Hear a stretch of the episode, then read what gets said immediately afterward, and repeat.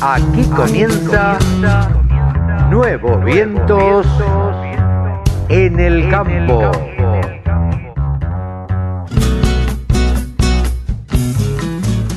Hola, hola, hola, hola, ¿cómo les va mis amigos? ¿Cómo andan? ¿Bien? Bueno, me alegro, me alegro, qué alegría. Un sábado más que nos encontramos aquí en Nuevos Vientos en el campo por la radio del campo.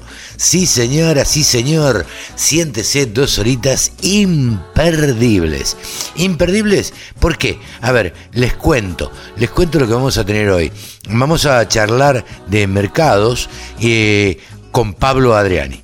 Bueno, vamos a hablar de, toda la realidad eh, política, económica, con Pablo Adriani y con Mónica Ortolani también. Así que van a tener oportunidad de escuchar eh, dos pensadores, dos asesores de empresas que, eh, que van a charlar conmigo viendo un poquito y analizando esta realidad que se nos presenta, que se nos presentó con esta inesperada este bot de las PASO, teóricamente con un ganador claro como Javier Milei y de ahí plantear los distintos escenarios y además siempre teniendo en cuenta qué es lo más conveniente para el productor agropecuario. Vamos a charlar también, estuvimos en Mar del Plata, estuvimos en una jornada más que hizo el IPCBA eh, allí charlamos con el subpresidente Jorge Grimberg, hablamos con la licenciada Brusca, que va a hablar de la promoción de la carne y de los gustos y de los jóvenes y, demás.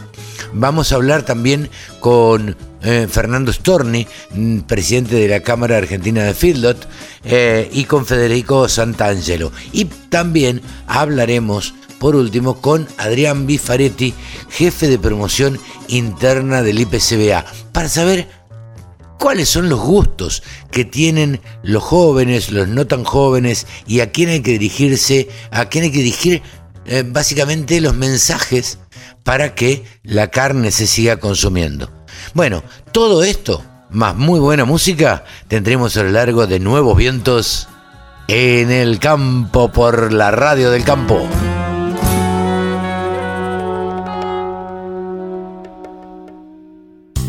La Radio del Campo. Única emisora con programación 100% agropecuaria.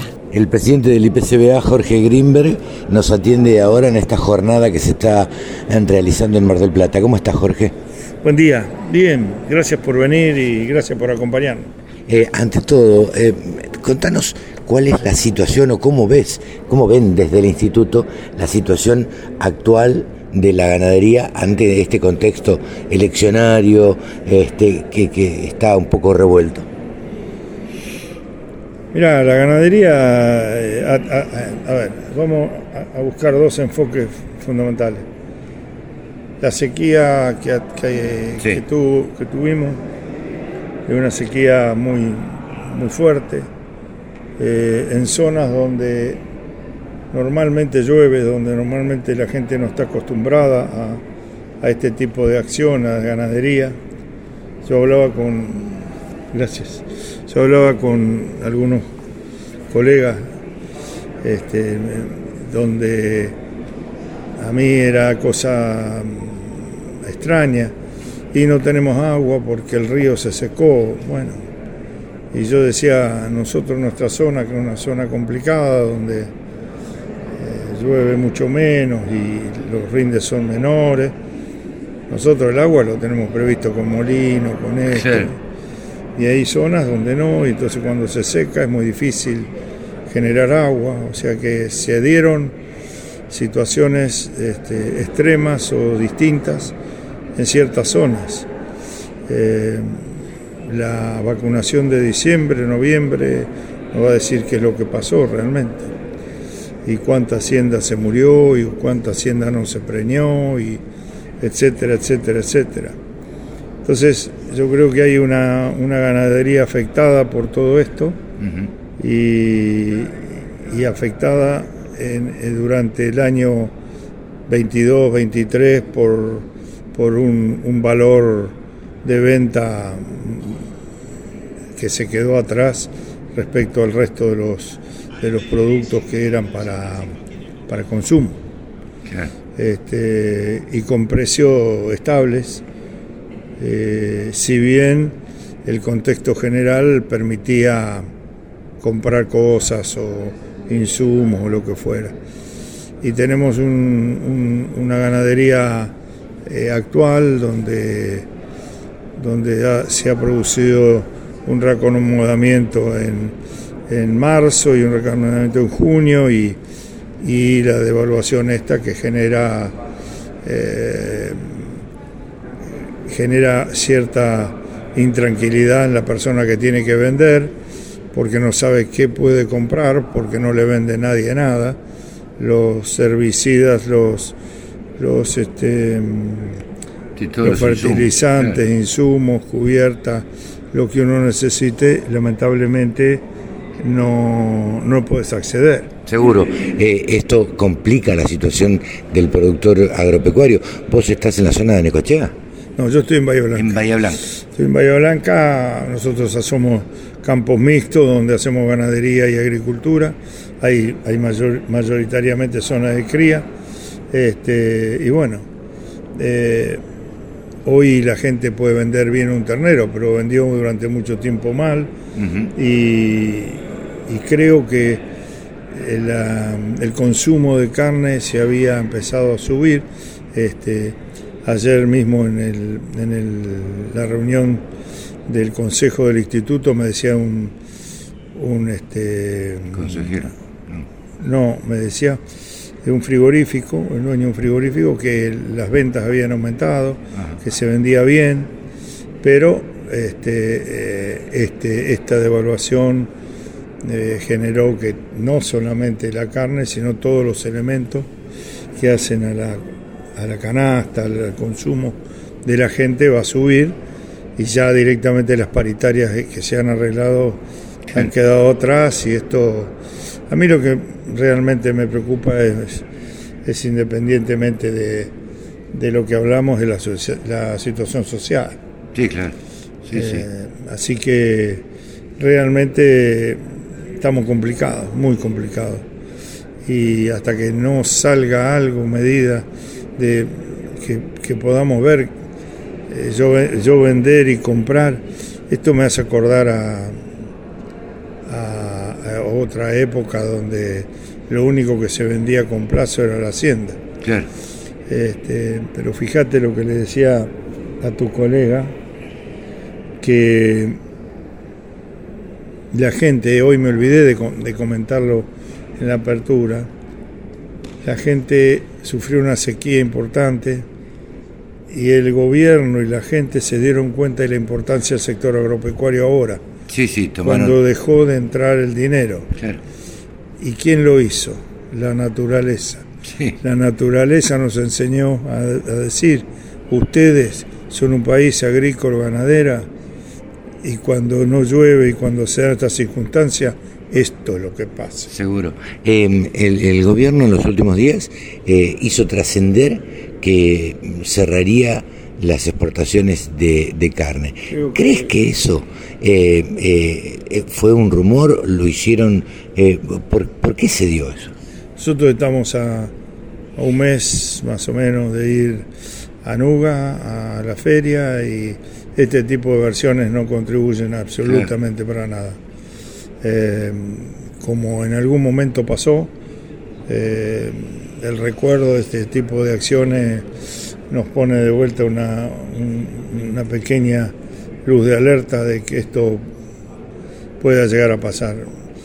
Creo que fue una mala decisión de, tocar el tema eh, a, días de, de, la feria. Porque aunque no lo hagan, Jorge, eh, crean una situación de, de inestabilidad y de incertidumbre. Argentina perdió la perdió la, la seriedad, perdió la, todo lo que tenía de, que, de seria que era para entregar, cuando no sabía cuándo iba a poder entregar por los famosos ROE. Claro. Eh, entonces, se pudo mantener debido a la gran calidad de la carne argentina. Si sí, se perdió la credibilidad. Sí. Entonces, si se pierde la credibilidad no es bueno y si se pudo recuperar, no la toquemos. Seguro. Gracias, Jorge. No, gracias a usted. El sector agroindustrial es el que más mano de obra ocupa en la Argentina. Nos merecíamos una radio www.laradiodelcampo.com. Federico Santangelo, titular de la consultora Agroideas. Tu charla se trató presente, no, perspectivas del negocio de la ganadería vacuna en la Argentina. ¿Cómo estás, Federico? Gracias por atendernos. ¿Y cuál es el, presente y el futuro? ¿Cómo lo ves? Ah, buen día a todos. Eh, y realmente estamos atravesando un momento complejo y complicado, ¿no? de mucha incertidumbre, se diría más que nada. Eh, uno, si uno escuchaba lo que veníamos conversando antes, era, era que había unas, por indicadores sectoriales, podíamos tener una tranquilidad de precios de la hacienda, ¿no? sobre todo de la hacienda gorda, siempre y cuando no ocurriera una devaluación. La devaluación era lo que podía llegar a modificar el tema de, de los precios, porque había mucha hacienda encerrada, hay mucha oferta, hay mucha faena. Ahora la devaluación vino, empezó a ocurrir allá a principios de agosto con el tema del dólar maíz y bueno, la del otro día, y esto impactó de lleno en el, tema del precio de, la hacienda, ¿no? Por estas horas se está hablando, bueno, en Buenos Aires básicamente que podría faltar hacienda para los frigoríficos, algo que se está hablando. ¿Tenés alguna información vos al respecto? Puede faltar en un término puntual y en cuanto a incertidumbre, no te diría que veamos qué pasa, pero no va a faltar en, el, mediano plazo. Hay mucha hacienda encerrada. El, productor puede decir a lo sumo te, no vendo esta semana y trato de vender la semana que viene. El que es filotero tiene que terminar la hacienda gorda y la tiene que terminar sacando, ¿no? Entonces es difícil, es difícil a lo sumo te faltará una semana, pero no veo una escasez de oferta como decir va a faltar carne, olvídate. Puede haber un freno de mano, digamos, por estas horas. Sí, un toquecito en el pedal porque estamos muy fuertes en la curva, diría. Hace un mes se pensaba que, que el año que viene, o sobre fin de año y el año que viene, la ganadería va a ser negocio con ciertos cuidados. Eh, el productor podría engordar un poco más porque iba a ser una buena eh, inversión a futuro. ¿Cómo es el panorama ahora? Y el panorama mejoró con esta suba de precios, evidentemente. Vos fíjate que teníamos el mismo precio desde febrero, ¿no? Entonces, contra una inflación del 7, el 8% mensual, te come toda la rentabilidad. Con estos números, actualizaste de vuelta, el productor estaría realmente acomodado nuevamente en términos de precio. Y veamos qué productor. Esto también es importante decir, porque el que es criador puro, el productor creador, el que vende el ternero, el que vende esa vaca rechazo, vendió en abril, mayo, junio a precios anteriores y ya se podría decir que vendió el 80, el 90% de su producción. No la vio esta suba. Entonces, eh, las perspectivas sí son buenas y sobre todo si hay, como se plantea, un escenario de cambio de gobierno, ¿no? mucho más ameno al mercado, mucho más abierto, sin restricciones a las exportaciones hay que pasar estos meses de, incertidumbre política, económica, que es lo que realmente uno no sabe.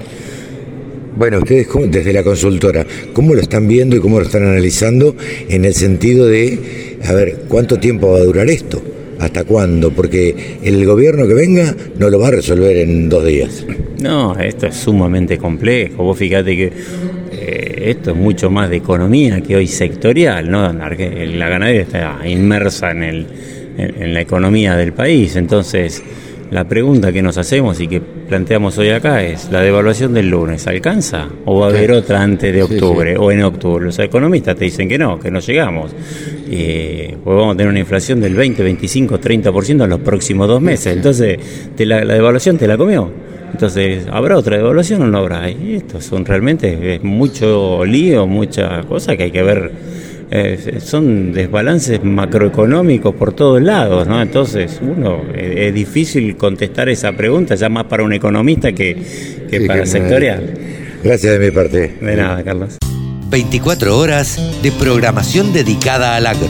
La radio del campo. La radio, pensada para el agro. Bajate la aplicación. La licenciada Eugenia Brusca es analista económica del Departamento de Promoción del IPCBA. Eh, ¿Cómo estás, Eugenia? Muy bien. Eh, contame un poquito, eh, vos hoy no tenés un panel, eh, pero siempre estás dando vueltas y charlando y siempre atendiendo a- al periodismo y dispuesta a conversar con nosotros. En este caso, eh, mi interés era saber cómo notás vos el consumo de carne en la gente común en la Argentina, en principio.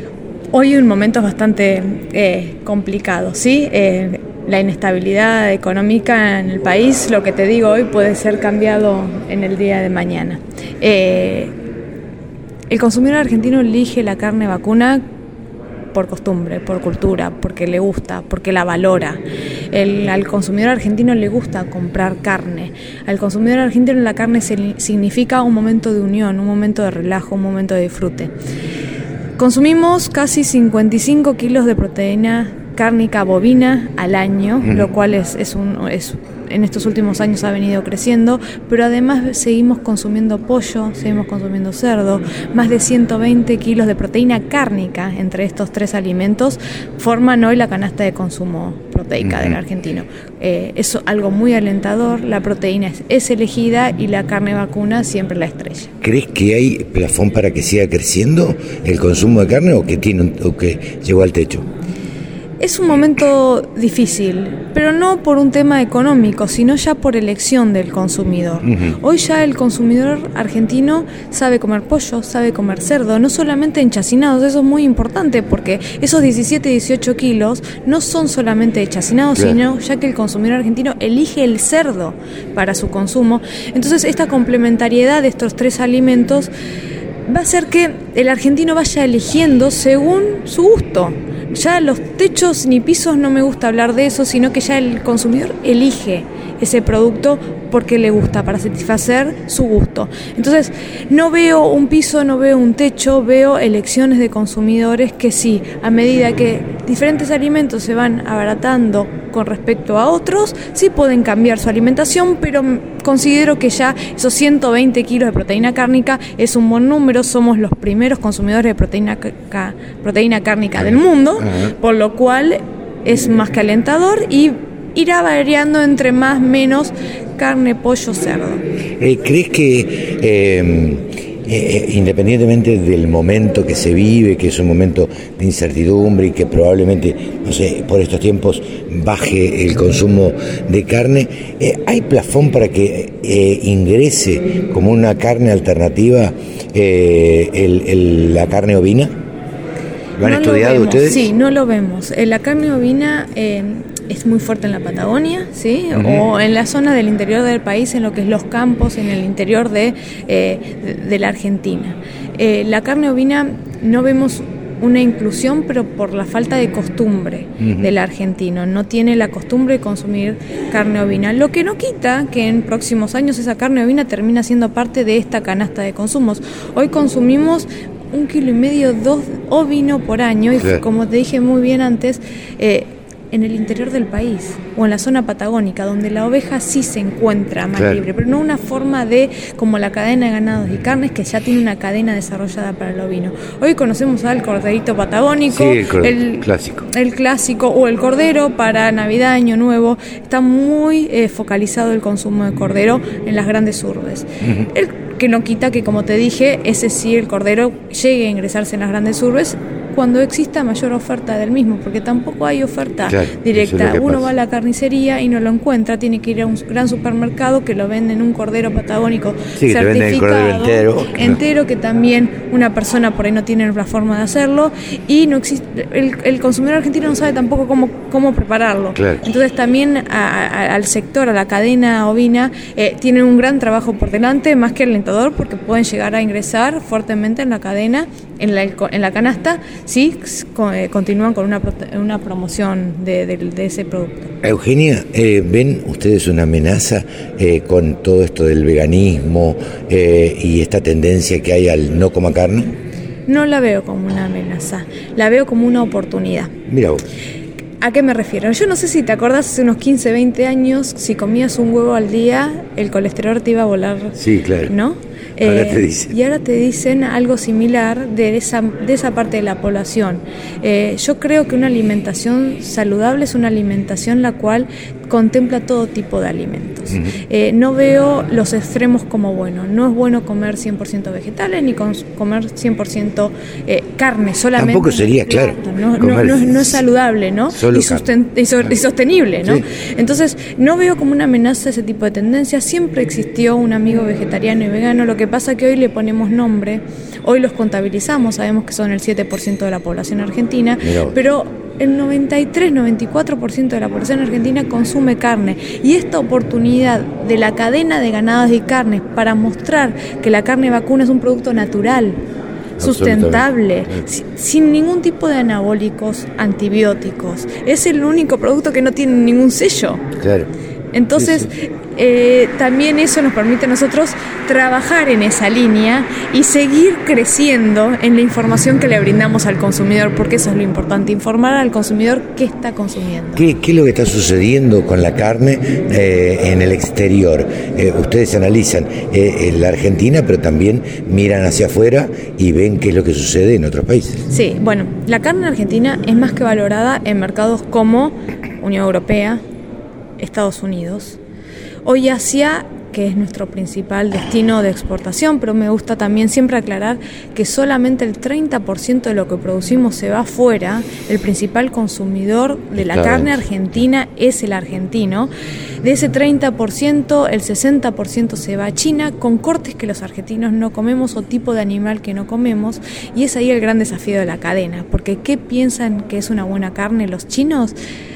Carne australiana, carne americana. ¿Por qué? Porque la carne argentina no se encontraba en ese mercado. Y nosotros siempre nos eh, sobresalimos frente a los competidores por vender carne premium, carne tierna, sabrosa, jugosa. Entonces, ese tipo de productos necesita una promoción y ahí el IPCBA muy activamente, hace más de tres años, lleva una campaña de promoción de carne vacuna argentina en China que nos va a permitir llevar carne premium al mercado chino con un precio diferencial que hoy no lo estamos teniendo. Eh, los chinos no estaban acostumbrados a comer carne. Eh, ¿Vos crees que la tendencia va para ese lado? Digo, que coman carne, carne buena, un bife.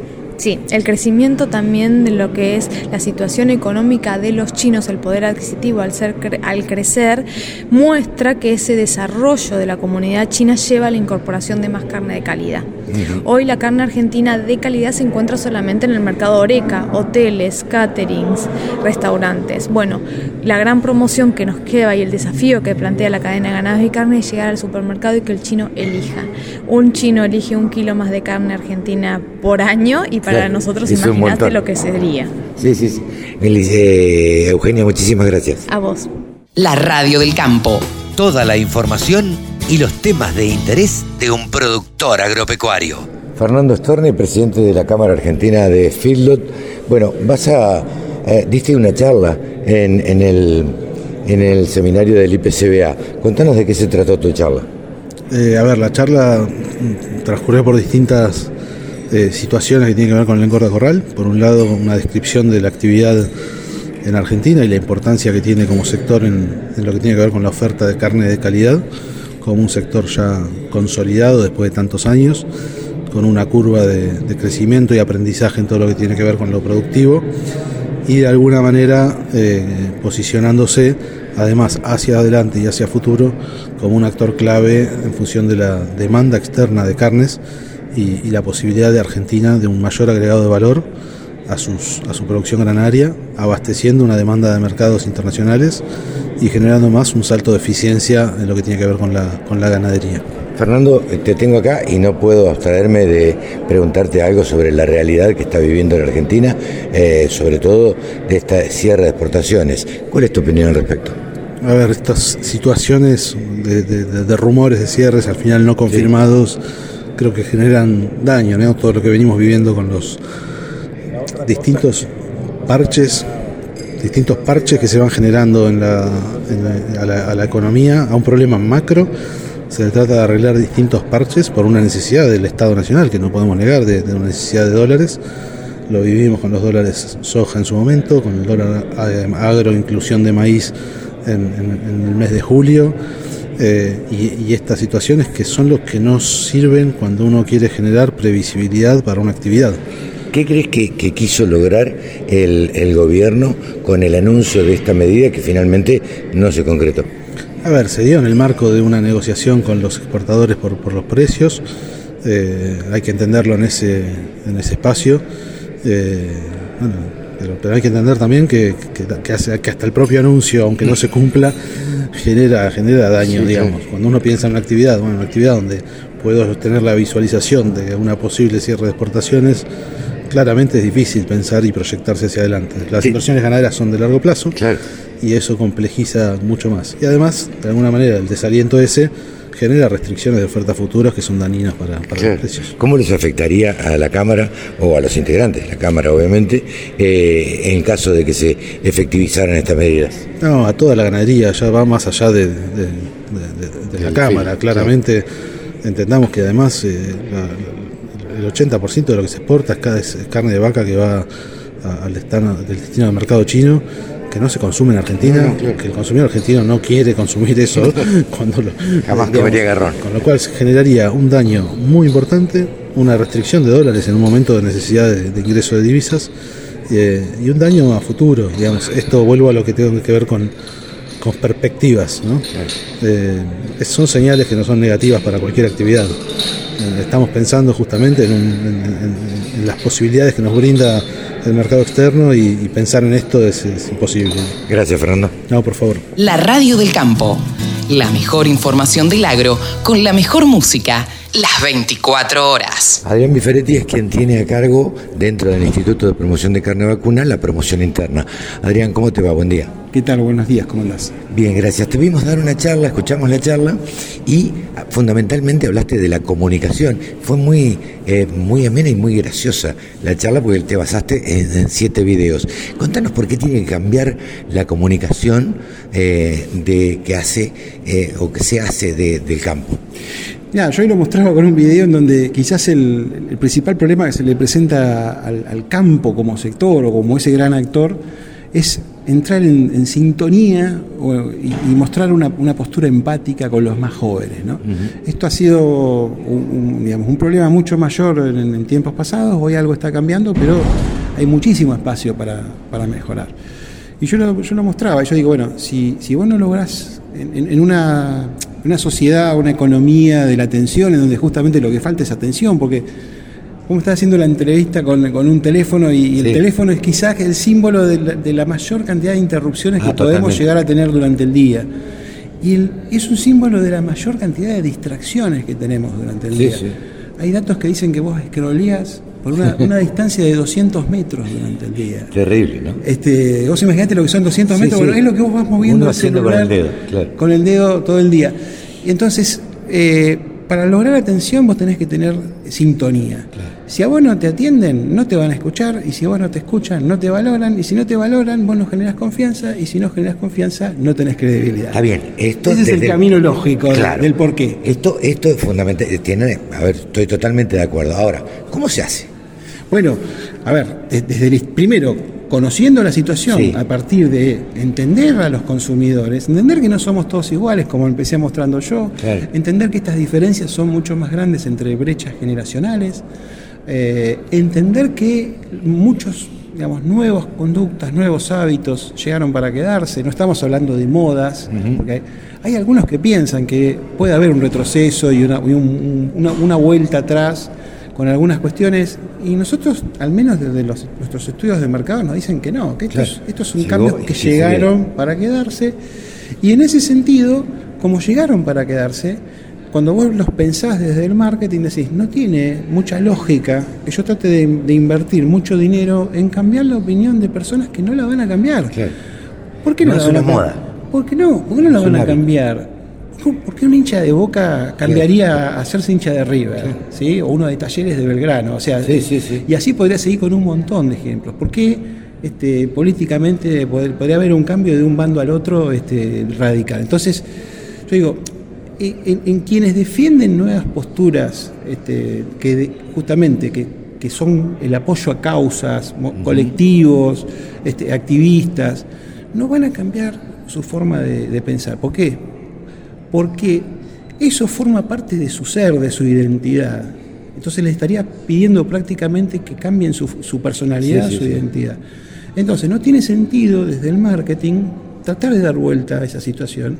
Sí tiene sentido pensar que en el medio de esos extremos, en el medio entre un carnívoro y un vegano, mm. están los flexitarianos. Claro. Entonces ahí sí tiene sentido explicarles a aquellos que dudan de la carne o que piensan que dejando de comer carne van a tener mejor salud. Y bueno, ahí es donde entra dos patas. Una más racional, si lo querés, como mostraba yo en las publicidades, donde vos decís, mirá, la carne te aporta proteínas, vitaminas, minerales, este, pero después tenés que jugar mucho con la emoción. Que es, el, que es el, terreno de la emoción es, donde, es donde juega el marketing. Había unos gráficos que vos mostraste donde eh, vos mostrabas eh, lo saludable que era la carne eh, y que había la mayoría de la gente, según su rango etario, pensaba que la carne era un producto natural. Exactamente, y, vos viste la diferencia, ¿no? La gente mayor tiene una percepción de que la carne argentina es 100% natural mucho mayor que los centennials. ¿sí? Y la explicación está también en estas cosas que, venimos conversando. Porque, ¿De qué crees que sea esto? Bueno, que los centennials piensan que no es natural. Bueno, de, todos los que habitamos las redes y los espacios virtuales, los centennials son, este, cuando vos analizás las estadísticas, los que más viven en ese mundo virtual, los que más horas dedican, los que más, este, eh, los que más eh, eh, escrolean, ¿no? Este, y claro, eso te expone en todo el, caos informacional que son las redes sociales, te expone a desinformación, a, mala información, a información sesgada, fake news. Entonces, bueno, y como desde el punto de vista educativo, lamentablemente, estamos perdiendo cada vez más pensamiento crítico, estamos perdiendo la, necesidad de cotejar distintos pareceres, puntos de vista, vamos a, una cuestión binaria o es blanco o negro, y eso te lleva muchas veces a que, bueno, los jóvenes compren, por ahí lo que te dice un influencer, que en el marco de su popularidad y que tiene una legión de seguidores, pareciera ser que tiene mucha más autoridad para hablar de la nutrición de la carne que un tipo que es nutricionista, ¿no es cierto? un, médico. Sí, sí. Pero es, o sea, duele plantearlo así y parece, parece totalmente ilógico, pero es la realidad. Entonces, bueno, eh, estas cuestiones nosotros eh, entendemos que, hay que, que comprenderlas para saber cuál es la mejor forma de intervenir en las conversaciones, saber cuáles son los mensajes más adecuados para cada comunidad este, yo le decía, no sirve hoy salir con una publicidad genérica, que es casi, digamos, porque va a pasar desapercibida. Los jóvenes son inmunes a la publicidad y los jóvenes tienen un radar antipersuasión. este, cuando, vos le, cuando vos querés usar la vieja estrategia de marketing, ¿no? de una bajada unidireccional, yo soy la autoridad y te digo, este es el mejor producto y vos lo tenés que comprar porque acá está digamos, todo lo, que, lo, bueno que es el producto. Eso se acabó. Ah, Entonces, tenés que entrar de otra manera, sí o sí. Bueno, ¿cómo entras? Bueno, si vos trabajas también con influencers, este, así como tenés en contra y empezás a trabajar con aquellos que te apoyen, es un camino sintonizando con las nuevas motivaciones de los jóvenes, sus valores. Entonces de repente como instituto estás auspiciando un cosquín rock este, y no auspiciás el cosquín tradicional como hacías hace unos años atrás. ¿Viste? Entonces, más allá que a uno le gusta el folclore también, pero, pero bueno, pero la forma de llegar a los millennials y a los centennials están en, Cosquín este, apoyando y hablando de carne argentina y si hay rock, hay asado. Este, y esos son los caminos, ¿no? ¿Crees este, que, los jóvenes pueden llegar a volver? Porque hay toda una tendencia a dejar de comer carne. Digamos, en Europa se ve claramente, ustedes lo habrán estudiado más que nunca, eh, más que nadie. ¿Crees que eso se puede revertir en algún momento o no? Yo creo que el desafío está que es importante intervenir para, para tratar de revertir, revertir estas tendencias. ¿no? Este, y, esto va más allá de, que pueda haber un interés de, negocio de, la cadena de ganados y carnes, que es totalmente legítimo. Cuando vos decís que hay mucha gente que se vuelca al veganismo, y vos decís, bueno, pero resulta que toda esta gente en realidad no se está controlando con un, un profesional de la salud o de la nutrición, estás hablando de una situación delicada desde el punto de vista de salud. Sí, claro. Este, entonces, vos decís, bueno, cuando entra la salud en juego, eh, ya ese, mismo digamos, acontecimiento te obliga este, a decir, bueno, acá hay que hacer algo, este, ya es una cuestión más allá del marketing, que hay que trabajarlo y, explicarlo muy bien. Este, y bueno, nosotros entendemos que se pueden lograr objetivos no dirigiendo publicidades genéricas, sino trabajando con las comunidades de nicho. Este, yo te hablaba de la cuestión de influencers gastronómicos, te hablo de este, eh, trabajar con especialistas del ámbito de la medicina, la nutrición, de gente que este, nos pueda hacer un muy buen link entre carne y deporte, ¿sí? Este, eh, que, bueno, los, jóvenes es una de sus principales actividades. Mm. Este, bueno, ahora a fin de año vamos a auspiciar la carrera del cruce, este, o sea, para el mundo runner, a nivel internacional, esto es. Esto, eh, eh, esto se encuadra dentro de esto, este eje que te digo, carne y deporte. No sé si recordarás, durante el mundial, en modo mundial, trabajamos con, con Goicochea y otros influencers y eso anduvo muy bien en las redes. Bueno, lo que tengo claro es que estas estas no pueden ser acciones aisladas, este, como si fueran píldoras de, pequeños trabajos, sino este, tienen que eh, tener continuidad en el tiempo eh, y, los cambios en las conductas son procesos, ¿no? Eh, donde vos vas, formando este, confianza, credibilidad, tenés que ir demostrando que vos tenés una determinada reputación no por lo que hablas, sino por lo que haces como, como, sector, como empresa. Eh, y son objetivos quizás más de, medio largo plazo. ¿no?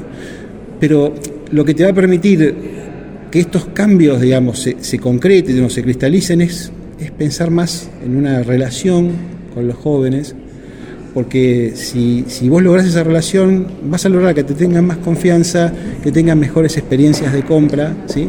Este, y que bueno, sea más fácil eh, mantenerlos dentro de, la cultura carnívora. Adrián, muchas gracias, muy amable. Gracias a vos como siempre por acompañarnos siempre al, instituto. ¿eh? Gracias.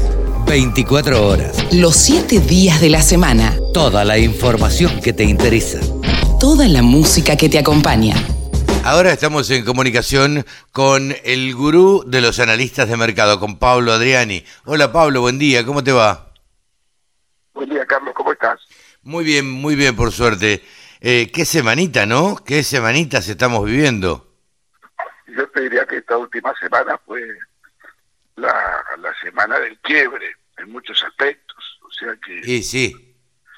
Lo veníamos hablando en nuestros programas sábado a sábado. Y la principal, ya para entrar un poco en tema, eh, el principal tema de, de disrupción fue no solamente la cantidad de votos que sacó mi ley en las PASO, sino también la cantidad de votos que sacó el oficialismo, porque un gobierno con el 130% de inflación, 40% de, de pobreza, otro porcentaje altísimo de desocupados. Medio como que no se entiende, ¿no? Que haya sacado el 27%, eh, es una muy buena lección. Y sin haber hecho mucha fuerza y con muchos operadores en el interior, internos propios, propios en contra de algunos, eh, algunos eh, candidatos del oficialismo. O sea, la gran sorpresa. y yendo al, al, caso de el, impacto de, las de las del resultado de los pasos, lo tuvimos el lunes a la mañana cuando todos nos despertamos con una devaluación del 22%. Sí, terrible. Cuando horas antes, días antes, el propio ministro de Economía había, eh, había enfatizado, olvídense de la devaluación, lo que están esperando que devaluemos. Entonces, eh, fíjate vos en qué país estamos, qué agua estamos transitando. Y una reflexión, los productores que vendieron 7 millones de toneladas de maíz con el dólar, dólar agro 3.40 se dan vuelta y ven como ahora pagan 3.65. Claro. O sea, se sienten un poco engañados o estafados. Y o, sí. no sé cómo llamarlo. Sí, lamentablemente es lo, es lo que pasa. La, la reacción va a ser que me parece que los productores no vendan nada aunque les prometan lo que sea. Ese es el tema, ese es el tema. Porque mm, yo creo que el gobierno, por la desesperación de dólares, el gobierno falló en el timing de la medida del dólar agro, porque lo hizo en un momento en el cual los productores estaban avanzando con la cosecha de maíz de segunda a ritmo, a ritmo gigantesco y estaban vendiendo de, tranquera al puerto. Entonces, yo no sé si no iban a vender lo mismo, un poquito menos, sin el dólar a 3.40.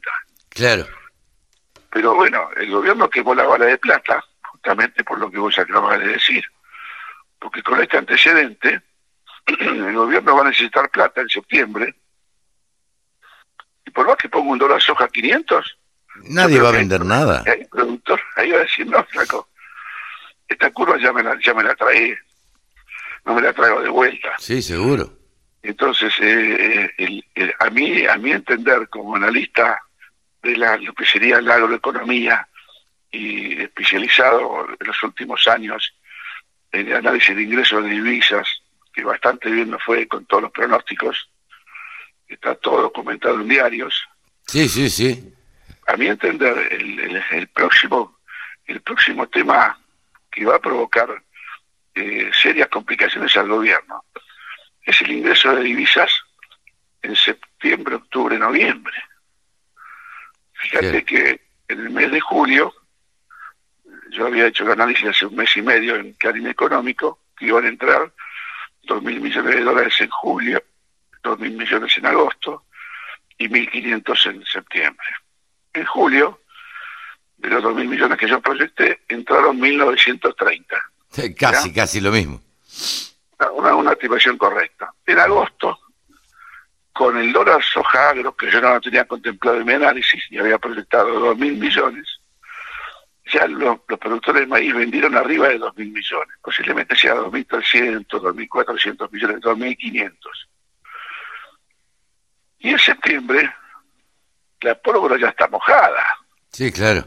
Yo había proyectado 1.500 y ahora estoy proyectando con toda la furia mil millones con toda la furia. Y en octubre, en octubre te puedo decir que va a haber 500 millones de dólares. Y después de, las, de las presidenciales en noviembre, prácticamente no va a haber ingresos de divisas. Entonces el gobierno va a tener serios problemas de dólares en el, en el periodo septiembre-diciembre. Sí, pero ahí ya están de retirada, Pablo, me parece. Sí, pero depende cómo resultan el resultado de las presidenciales el 22 de octubre y el eventual balotaje. Ojo, ojo que ya eh, el gobierno congeló esta semana hasta el 31 de octubre las naftas. Ya empieza a aparecer un, plan de gobierno en temas económicos orientado exclusivamente a tratar de ganar las elecciones de octubre. Sí, claro. O, empatar o ir a un balotaje. Entonces, eh, hay que tener cuidado con la retirada, porque eh, eh, sabes que el, peronismo, cuando está en juego el poder, es mucho lo que puede hacer. Es mucho lo que puede hacer, es capaz de hacer cualquier cosa. Y el poder de daño que tiene también me parece que es muy alto. Cualquier cosa, independientemente del resultado económico. O sea que no, y no, pero ¿cómo va a emitir? Va a emitir hasta donde tenga que emitir. Sí, claro. Sí, sí, Después que reviente todo, si revienta con ellos o revienta con el nuevo gobierno. Es que no va a reventar con ellos ya. Va, va a reventar con el próximo gobierno. Claro, exacto. Entonces eh, estamos transitando aguas muy, pero muy, eh, muy inciertas, por más que uno prevé que va a haber, que va a haber problemas. Eh, no, no tenemos la conciencia ni podemos anticipar la magnitud de los problemas que van a venir. ¿sí? Ya el gobierno está prácticamente cerrando el grifo a los importadores para cuidar los dólares. Claro. Y, y, bueno, eso es lo que está por venir. Y el productor, obviamente, eh, creo que va a vender lo mínimo posible para, para afrontar algún algún gasto de insumos para la, para la siembra de gruesa pero ya con lo, que vendió de maíz, eh, yo creo que ahí tienen un, un 50% de, de, de, de, la, de la disponibilidad o la liquidez para afrontar el tema insumos. Claro. Que por otro lado, por otro lado, en tema insumos, en, este, en esta oportunidad, eh, los, los que tienen insumos ya están ajustando el 25%. Y sí, claro, por las dudas. Claro, y siguiendo un poco la, la, la inflación de la evaluación del lunes pasado, del 22%, que dicho sea de paso, a diferencia de los dólares soja 1, dólar soja 2 y dólar soja 3, que modificaba a medida el tipo de cambio para los productores de soja, la devaluación del lunes pasado, del 22%, ya se trasladó, se trasladó a precios en un 17%. Y sí, claro. Quiere decir que en menos de una semana ya la devaluación se licuó y queda solamente un 5% de aumento de los precios para que la devaluación quede en cero, el efecto positivo de la devaluación.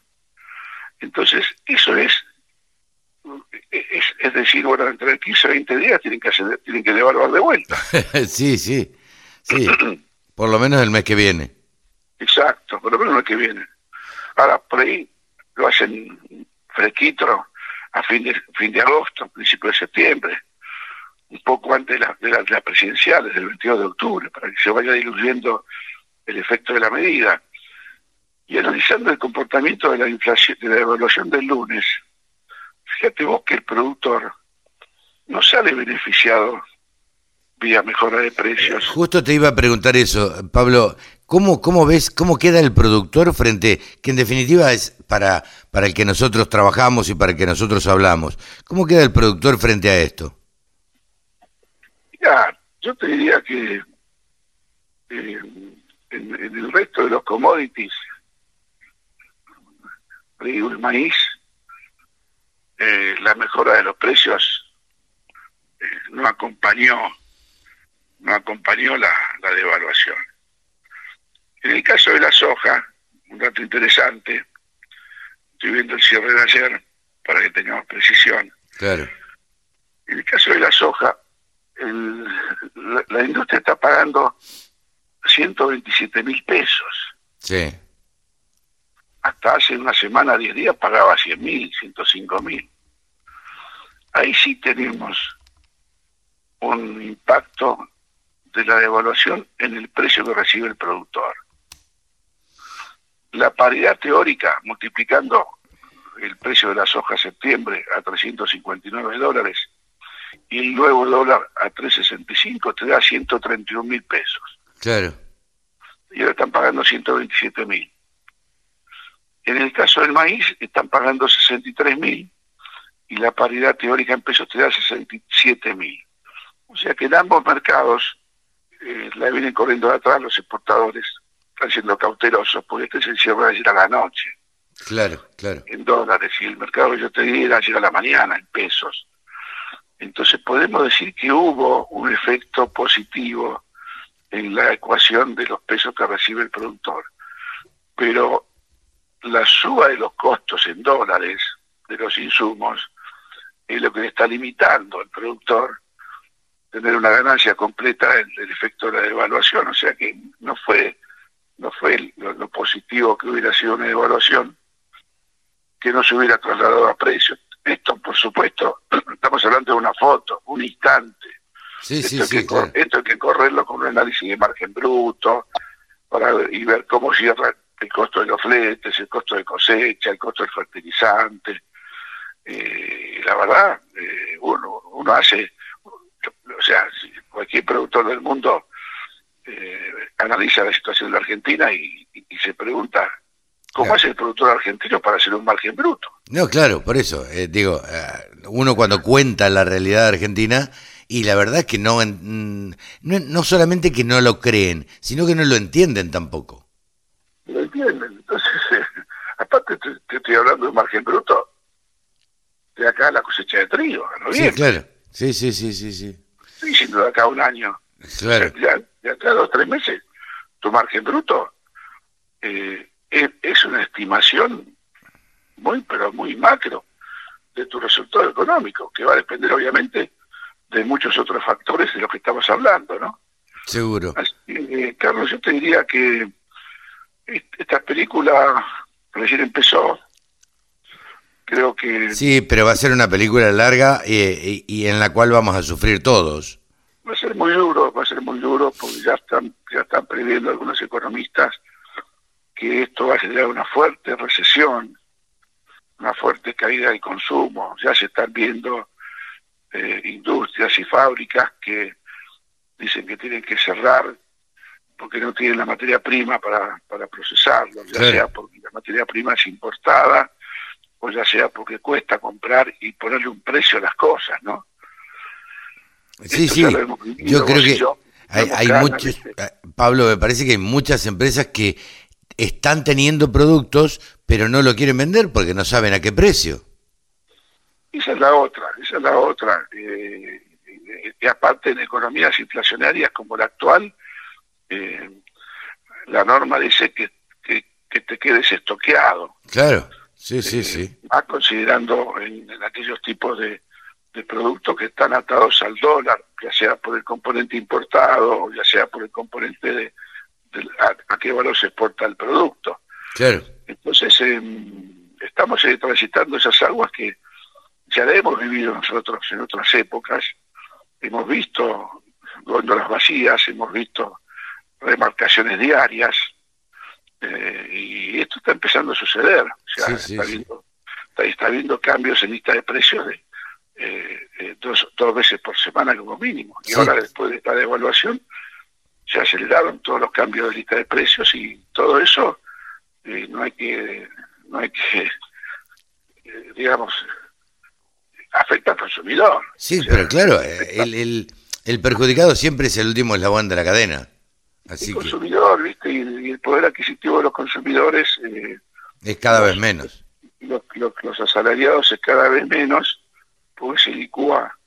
Fíjate que la misma, la misma CGT eh, está pidiendo una paritaria del 140%. 140, sí, sí, sí, lo escuché ayer.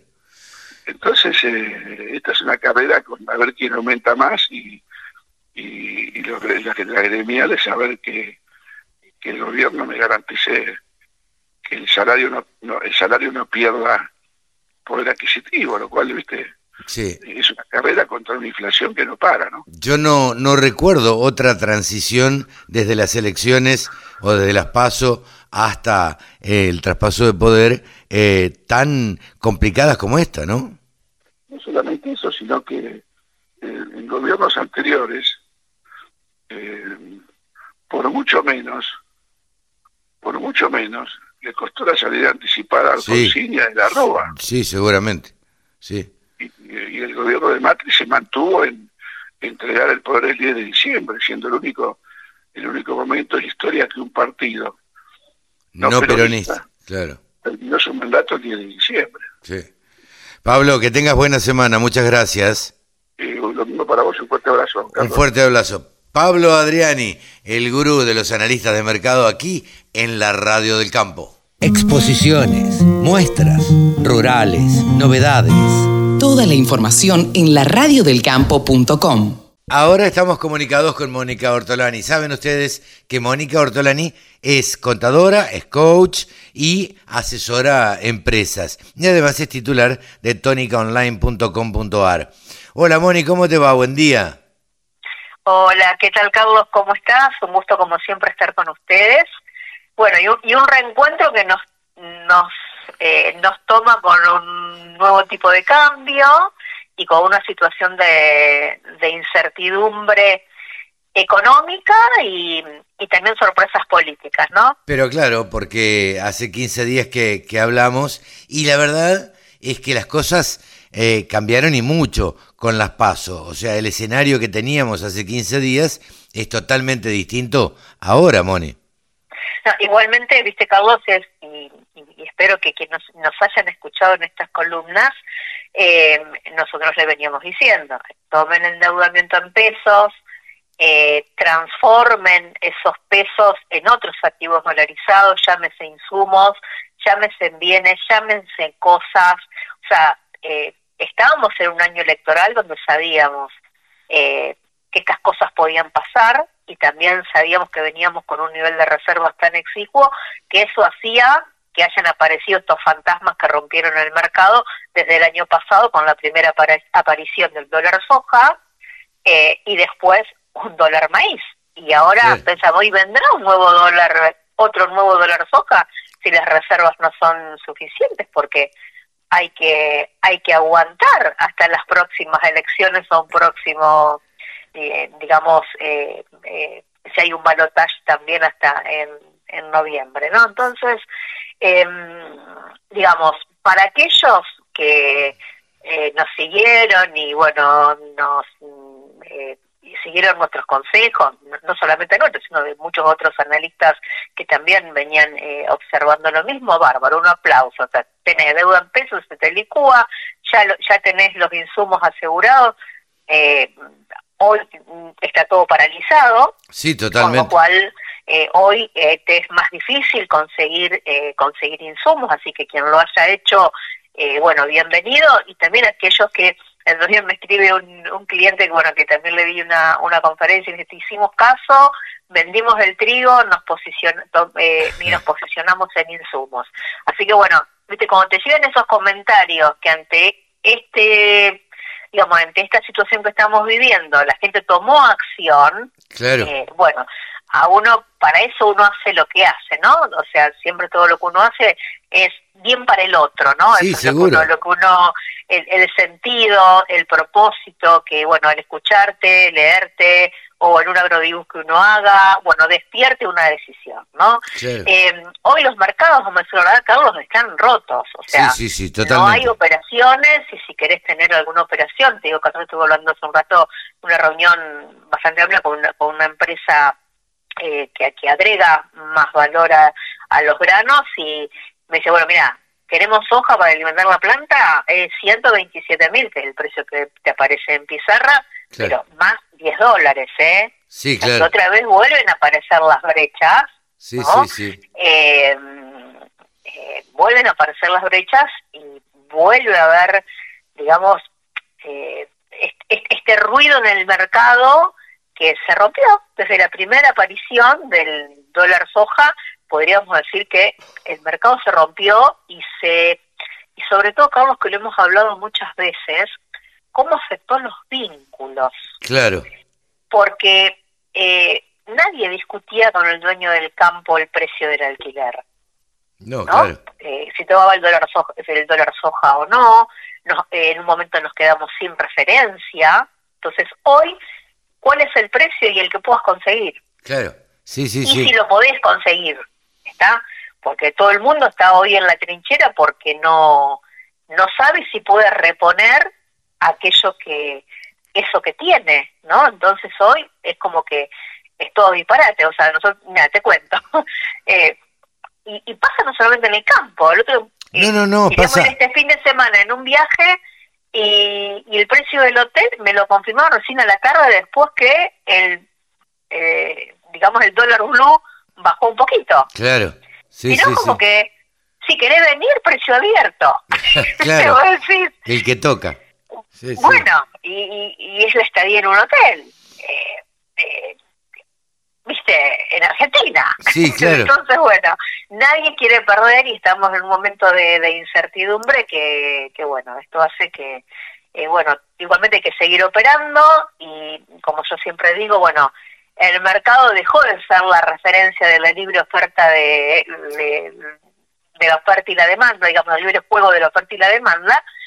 Entonces, como siempre lo decimos, hay que poner mucho la mirada en los propios números eh, y creo que en estos momentos es cuanto más se ve qué tan buenos hemos sido o no en construir confianza con el entorno. Claro. ¿Por qué? Porque ante un crédito escaso, eh, eh, bueno, a veces te hacen ese, esa ayudita, ¿no? O sea, o, eh, o el gerente del banco te llama, bueno, mira, te respeto la tasa, o esto lo firmamos, o el proveedor de la materia prima, aún en este inconveniente, no te deja pie y te la sigue dando, o vos podés estar obteniendo el crédito con tu insumera. Entonces, en estos momentos, cuanto más se ve cómo hemos sabido no construir confianza con, con el entorno, ¿no? y también en los propios equipos, porque ante esta situación no desesperarse y entre todos encontrar una salida. Un tema que no quiero dejar de hablar, Carlos, es eh, el tema de las tasas de interés. Ah, bueno, mira, que la tasa, hice un reel el otros días, porque dice mm, que bueno, la tasa mínima de política monetaria, que es la tasa de referencia a partir del cual el productor se puede, digamos, se puede endeudar, eh, esto básicamente digo hablando para los productores, ¿te acordás que era la famosa tenía soja o no tenía soja? Claro, sí, sí, sí. Que fue, y aumentando hasta 118%. Pero lo que tiene que prestar mucha atención el productor, que por más que le diga una tasa del 118%, es cómo capitalizan esos intereses. Si esos intereses capitalizan cada 30 días, como me ha pasado con un productor que me manda el mutuo del banco y cuando leemos, eh, esos intereses capitalizaban cada 30 días. ¿Qué quiere decir esto? Que te devengan el interés un mes o esos 30 días, vuelve a formar parte del capital y sobre ese capital más interés te vuelven a calcular nuevamente interés. Esto hace que la tasa efectiva anual resulte del dos, alrededor del 210%. 210%, terrible. 210%. Entonces tienen que prestar mucha atención en cómo capitalizan los intereses, porque por más que te informen una tasa del 118%, que o sea, hasta te puede resultar baja considerando una devaluación que ya fue del 25% y todavía queda un camino por recorrer, ojo el piojo, cómo capitalizan los intereses. Por otro lado, hay otros analistas que lo ven desde otro punto de vista también, ¿no? Entonces, bueno, a ver, en plazo fijo también te pagan una tasa mínima del 218%. Esto significa que si yo capitalizo los intereses todos los meses, también voy a obtener una tasa anual de del 213%. ¿no? Ahora, hay muchos que dicen, y bueno, vender el maíz y ponela en un plazo fijo o cuenta chacarero o que capitalice interés eh, cada, cada 30 días pero bueno, eso está en función del riesgo que cada uno quiera asumir, en qué lo deja dormir tranquilo, ¿no? Sí, claro, hay, eh, que ver si, si ese productor quiere vender el maíz que tiene, ¿no? Bueno, yo no lo haría, también lo puedes ver desde otro punto de vista, si querés, si querés, si querés hacerlo, ¿no? Eh, también eso depende de tu flujo de fondos, por eso es que es muy importante prestar atención a tus flujos de fondos. ¿no? Porque si a lo mejor es algo que en 30 o 60 días tenés que cumplir un compromiso, quizás a lo mejor te conviene vender algo, pero yo lo que veo que en octubre y noviembre va a faltar mucho maíz, eh, y bueno, quizás encontremos brechas como hoy estamos encontrando en la soja, ¿no? Claro. Eh, ¿Cómo se van a arreglar? Hay que, empalmar, hay que empalmar hasta la próxima cosecha y no sé hasta qué punto va a haber tanto maíz de primera. Claro, eh, pero ¿y qué van a hacer? Eh, ¿Qué van a hacer los, los criaderos de cerdos, eh, los de pollos y, y, los tambos? Sí, sí, no, aparte que encima los agarra en un momento de sequía, claro. ¿no? O decir, bueno, a ver, los proveedores de, de insumos, bueno, está todo para, pero las vacas tienen que seguir comiendo. Totalmente, sí. Bueno, hoy te digo, las, las eh, digamos, quienes venden alimentos balanceados, hoy están vendiendo sin precio te mandan alimentos para que sigan comiendo la vaca, pero no te puedo cerrar un precio. Claro. Sí, sí, sí, sí. algunos, ¿no? O sea, o, bien te lo, de, por supuesto, en dólares. Entonces, eh, como dice Andrea Pasarín, la, las vacas comen dólares y, le ordeñamos pesos, ¿no? Entonces, bueno, eh, digamos, hay que armar, hay que tener un dominio financiero. Hoy el contexto nos exige tener un dominio financiero sin perder la calma y cómo poder seguir construyendo esa confianza para poder seguir caminando juntos. Así es, Moni, muchísimas gracias como siempre. Gracias a vos, Carlos, un abrazo. Buen fin de semana, gracias. Saludos a todos. Mónica Ortolani, coach, contadora y titular de tónicaonline.com.ar. Remates, buenas prácticas, siembra directa, pulverización Toda la información en la radio del campo. Y hasta aquí hemos llegado a una edición más de Nuevos Vientos en el campo por la radio del campo. Sí, señora, sí, señor. Nos despedimos hasta la semana que viene. Si se quieren comunicar con nosotros, ya saben, nos escriben a contacto arroba laradiodelcampo.com contacto arroba laradiodelcampo.com y si no, nos buscan en redes sociales y nos encuentran como Carlos Montarcé, me encuentran en todos lados. Nos despedimos, chau, hasta la semana que viene, que lo pasen bien.